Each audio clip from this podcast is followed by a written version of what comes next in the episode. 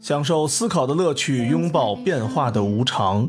全球首个正三观的双人脱口秀聊天节目《社会大白话》，说白话不白话，赵先生度的明白，带您一期一白话。稍作人间客，酒色入酒，酒是如歌。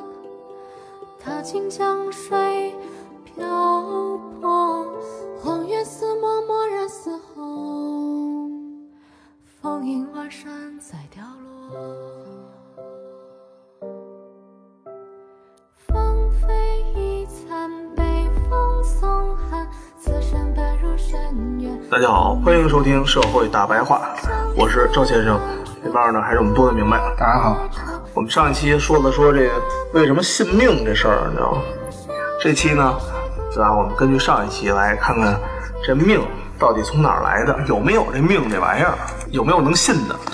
咱们一说算命啊，其实就是《易经》《周易》，对，这是算命的基础盘这嘛。对，这是基础的一个东西嘛。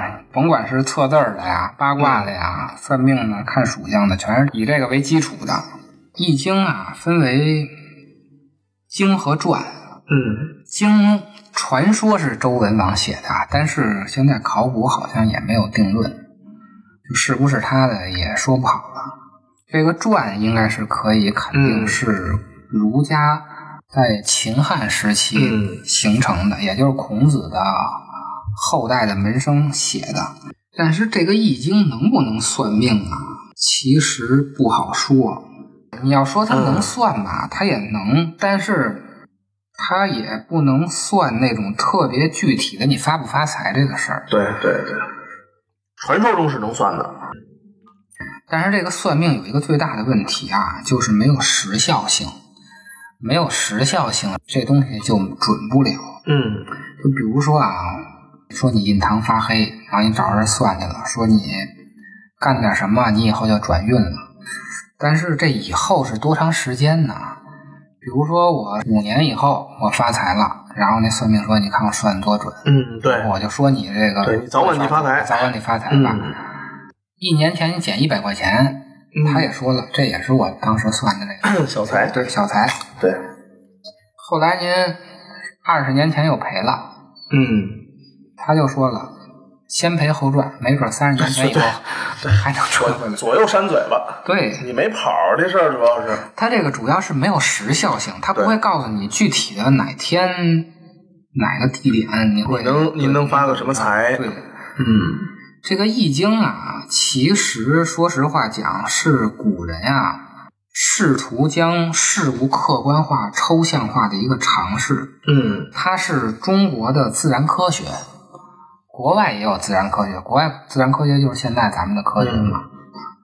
咱们中国的自然科学其实就是《周易》，它跟外国人的区别就是咱们是动态的看事物，西方是静态的看事物哪样更好？啊。哪样觉得更先进啊？你说不上哪样更先进，只不过现在咱们全世界进入现代化的国家，都是以西方的这种静态的嗯看事物，咱们这种动态的看事物也就存在古典的作品经中了。嗯普通老百姓不会这么看了，但是思想里还保留着这个传统，就是你从很多文化上你能体现出来。这个《周易》啊，是整个嗯儒家思想的一个核心的东西，它是所有儒家思想为什么要这么干的理论依据，嗯可以说，所以它是一个特别根本的事儿。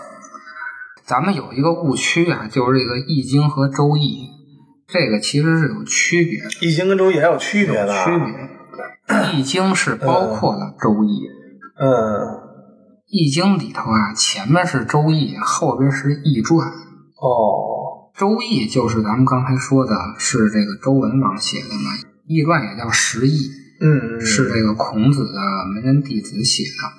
就是他以周文王那个东西做了一个新时代的一个演化吧。对，它是儒家解释这个嗯《周易》的一个东西，他解释的那个东西叫《易传》。嗯然后现在咱们主要一出书就是把这个两个搁在一块儿哦出嘛。吴哥话说回来，总共就这么点东西，对，他也想着能攒一块儿攒一块儿。那个《周易》啊，就周明写的就是六十四卦、卦辞、卦象，还有爻辞就没对了。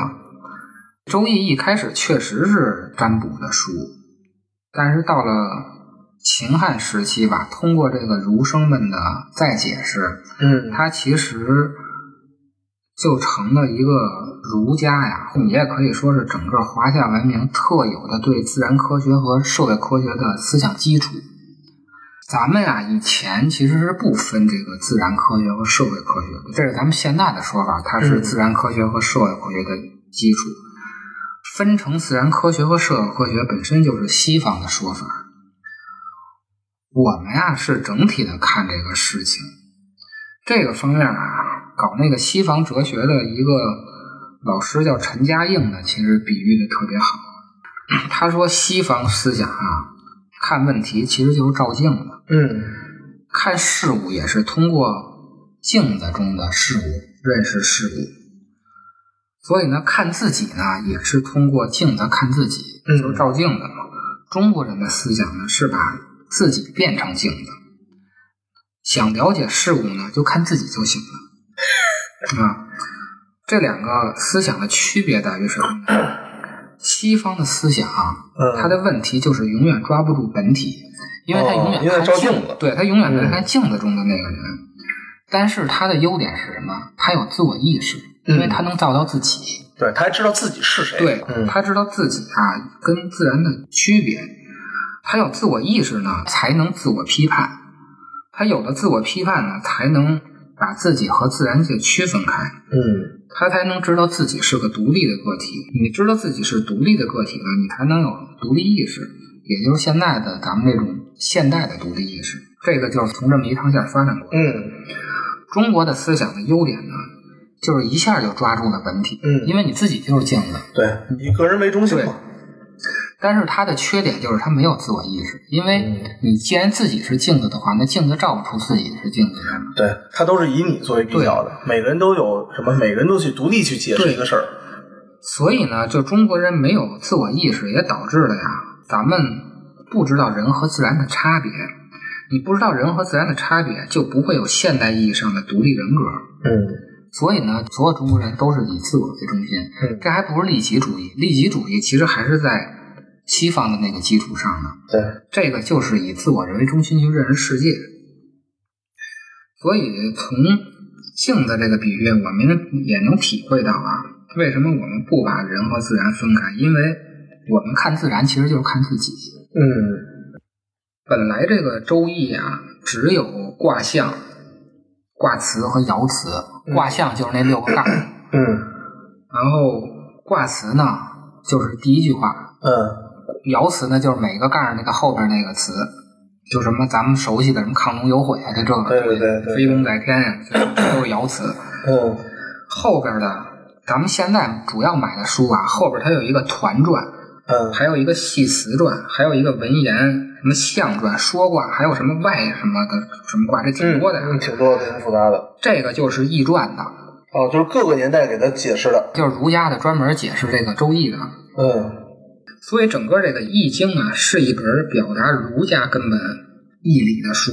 嗯它代表的是儒家理智的那一面。嗯，像非理智那边儿去去哪儿了？没有非理智的那一面，哦，还有一个道德的那一面。嗯像公羊春秋、左氏春秋、谷梁春秋，就是春秋三传。嗯这个则是代表的儒家道德的追求。嗯易经是一个理论依据，就是嗯代表理智那方面。然后这个春秋三传是道德的追求，所以我们后来啊经常形容这个，当记录历史时有这个褒贬的选择历史材料的时候，咱们都说它是春秋笔法，嗯，就是只说好的不说坏的，这就叫春秋哦，笔春法。秋笔法。一说这个， 为什么这么说呢？其实这个《春秋三传》呀，它不是事实判断，它不是后来的考据学的记录历史的方法，它是带有强烈的儒家道德理想的价值叙事。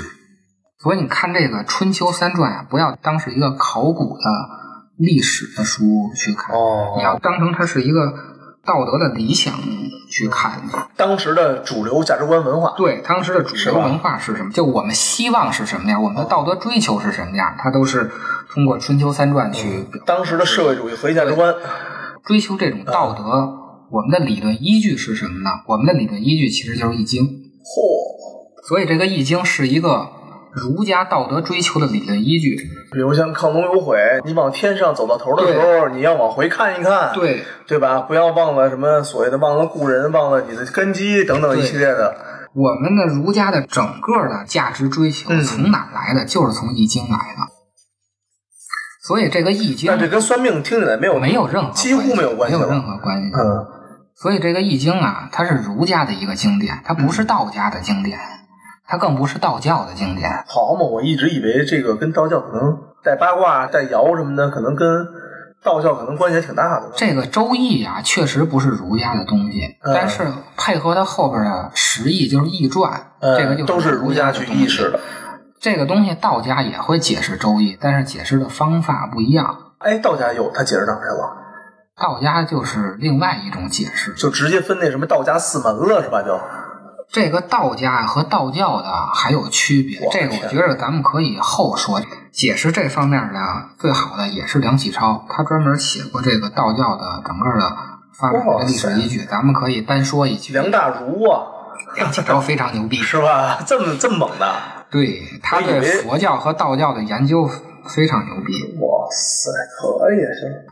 我们一提到这个易经啊，就总 联想到那个太极图，嗯，是不对呀是？对对，没错，咱们看那市面上卖的这个易经啊，必须得有太极图，没有太极图哪是啊？对易经，然后边上配一太极 图，对对对，说实话啊，都是胡弄。嗯，因为首先啊，《周易》里啊，就原来周文王写的那一段，就是四卦的那一段，是没有阴阳和太极的概念的。啊，没有阴阳鱼这个东西是吧？阴阳鱼都是宋朝的事儿了，连阴阳这个概念都没有，太极这个概念也没有。哦，这个啊，是后来儒家结合阴阳家在《易传》里加的，但是也没有太极图。所以啊，如果这本书如果叫《周易》的话，你封面上是不应该有八卦太极图的。哦，因为它本身《周易》里就没有太极和 太极元素，阴阳的这个概念在。哦如果你看那本书叫《周易》，然后有一太极图，这就纯属就是这设计师狗屁不懂。哦，如果这本书啊叫《易经》的话呀、其实有这个八卦太极图也不太准确，嗯因为《易经》这个整个成书是在秦汉时期，嗯，八卦太极图大概是成型在北宋。哦这是后来一个道家的人去发明的这种八卦太极图，哦，所以《易经》上啊有八卦太极图也不太准确。这个就是咱们现在对《易经》和《周易》的一个主要误区吧，反正老百姓都不会在意这个事儿， 对对吧？对对对，不印个八卦太极图，谁知道你这是什么呢？是不玄啊，对吧？不玄乎啊，咱们读这个《易经》啊，首先要干的事儿就是换脑子。为什么要换脑子呀？咱们刚才不是说了吗？嗯这个《易经》啊，是整个儒家道德价值的这个理论依嗯据，它其实是一种思辨。这种思辨啊，跟咱们现在接受西方教育的这种思辨完嗯全不一样。哦，所以为什么到现在咱们讲了这么多《易经》啊，还有这么多算命的吧，都走上了迷信这条道路呢？就是咱们上期、嗯就是因为没，思辨，就是因为咱们是用的是现代科学的这脑子，用中国人的脑子算了一个，对，咱们用的是西方那种逻辑思辨的去理解这些东西，那你就会走向迷信。哦，你要读懂《易经》啊，一定要抛弃现代教育这种逻辑思维。在这个儒家的认识里啊，或者就是在咱们古人的认识里，现代科学其实没有什么可吹牛逼的，嗯科学是世俗的真理，也就是咱们上期说那小聪明。嗯，嗯，这种世俗中理你懂的其实都是小聪明。而且啊，科学这种世俗的经理啊，一定要对着物理对象说。你没有对象的话，没错，世俗的真理就是科学，其实无效的，没错，对吧？对对，说谁呢？要不，对呀、你科学的这种逻辑思考吧，比如说 A 是 A，嗯首先它要有一个 A，你还能说对对 A 是 A，B 是 B。这个 A 是 A 里头就包含着呀，A 肯定不是 B，嗯，同一律里头要包含着矛盾律。当我说 A 是 A 的时候，里头就含着 A 不是 B 了。嗯，这个是咱们现代的这种逻辑思维啊。但是当你没有这种物理对象的时候，如果我们再说有就是有，没有就是没有时候，其实这就是不相称的。嗯，因为你没有对象，你怎么能说有就是有，没有就是没有？没错没错，对，这个时候你就可以说它有，但是它有而非有，可是就开始绕了啊，它开始绕开了始。绕大家了。也可以说它是嗯无，它又无而非无，这就不是逻辑了，这就不是咱们正常接受教育的这种逻辑了，对吧？那这算什么？这个就叫形而上学，哦，就是科学是一层，科学的上头一层就是形而上学，这个在道家里头就叫玄学。你可以给它想象出一种比科学更进一步的学问。所以啊，为什么咱们上期说要是信而不迷，可是大多数人呢都是迷而不都信是迷而不信。咱们以前不是特别打击这对形而上学吗？因为你不信这种形而上学，就是你不信这种玄思，你只信科学的这一方面的理论，你就会执着于这个科学方面。你执着这个科学到头了，那就是迷，迷了那就是不悟，就成了执迷不悟。执迷不悟，你不能觉悟，按佛教讲就成不了佛，按儒家讲叫什么呢？你就不能参天地之化育，你就不能尽性。不能跟这个天地沟通是吧？对，所以啊，要看易经，要首先要换脑子。这个老师没教，这个老师没教过对嗯吧？对，老师又没教，外面又没有，这个我觉得大家这老个百姓来说啊，这个需要训练啊。真的需要。当然，一条路你可以通过读现代的西方哲学，因为现代的西方哲学，比如康德、海德格尔、那个维特根斯坦，已经往这种形而上学上走了。你可以绕一个圈儿再回来看看，也是一条路。按咱们中国老话儿啊，咱们最熟悉的就是《道德经》里的第一句话。嗯，这什么意思？就是啊，世上有能说的道儿，有不能说的道儿。能说的那个道儿就叫科学，不能说的那个道儿就叫玄学。康德也有类似的意思，他管这种玄思呢，就思辨理性。比如说啊，灵魂不灭、嗯自由意识、上帝存在，这些都没有验证依据，你这怎么拿科学解释？怎么科学解释灵魂不灭、自由意识和是上啊帝上帝存在呢？所以这个就是纯粹的思辨，咱们就管它叫玄思，咱们就管它叫形而上学，形而上学是好的还是不好的呀？就是比科学更高一级的东西。哦，转变为这脑袋呀，你才能看懂《易经》到底是什么。这个儒家的玄思是什么呢？嗯，就是几玄机是吧几？何的那个几。几啊？但是咱们为了区别那个，咱们一般都用繁体字，就是一个容上的两个断角丝儿那个繁体的那嗯个几。嗯，这个几是什么呢？就是采取最开始、最具体、最动态的观点看事物。哦，咱们看事物啊，都是动态的看，嗯就一件事儿发生，它肯定有自己的位置，就是在这个世界上，而且它跟周围的东西肯定是有关系的，它是应该是有一个动向的。我们不会把水看成是两个氢一个氧，这个是西方的看法，咱们看的是这个水就是一个跟人的关系，它现在是什么样，它将来会是什么样，这是咱们看问题的方法。所以呢，我们看它呢，就是如果它发生了以后，它最后往一个什么地方结果，这是咱们看问题的方法。到底要去哪儿对是吧？我们管这个过程啊叫矢状纠，画成啥词儿？矢状纠画成图就是抛物线，哦，翻译成现代汉语呢就是发生发展结果。哦，这个在古代叫矢状纠，矢就是开始的矢，状就是壮大，嗯撞是吧？撞大撞，究就是到底儿了，那个究竟的究。究竟究哦，这个鸡是干嘛的呢？鸡就是开始动时还未动时的东西，就所谓动机就是那个抛物线那个箭头指哪儿，这个鸡就是干这个的。整个哦周易是算什么呀？就是算这个抛物线的一开始要抛没抛的时候，哦它那个箭头是冲哪儿的。这个东西叫什么呀？动而未行，有无之间者，鸡也。哦，说箭头，可能大家就好理解一点。啊嗯所以它跟这个西方啊是不同的。像亚里士多德这一下啊，他一定要通过本体的属性来看待事物。嗯但是其实到了二十世纪啊，这套东西被西方人自己也推翻了。就维特根斯坦就说啊，世界是事实的总集，而不是物的总集。事实的总集就有关系的在了，他们也把之前那种静态的看事物也在慢慢的推翻。但是咱们其实已经在易经的时候就直接到了这一步，直接到动态了。，对，直接在动态的看事物。就中国的这个老祖宗真是挺能琢磨的。所以啊，咱们老说这个中国的智慧是一个早熟的智慧，它确实是早熟，也是因为这个吧，它一直在上层飘着。一直老百姓呢，就是可能都属于皇权的一个指导了，老百姓不太懂，不太懂，到现在也不懂。别说那什么呢，到现在还拿这算命呢还。算命呢，对不对？嗯所以真的太深了。咱们啊，下一期看看这里边儿什么所谓的是吧，乾坤大挪移啊，到底说了个什么东西？当然，啊你也可以用这个算命，万一也能算准了呢，是吧？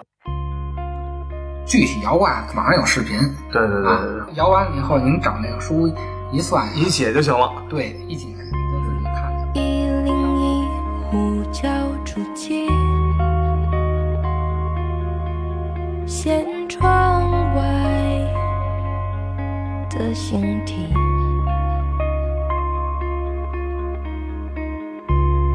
我与剧烈时空里，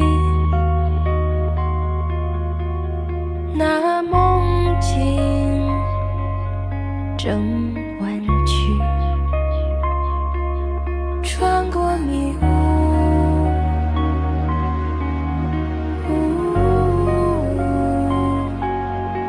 正离开雨，仿佛听见。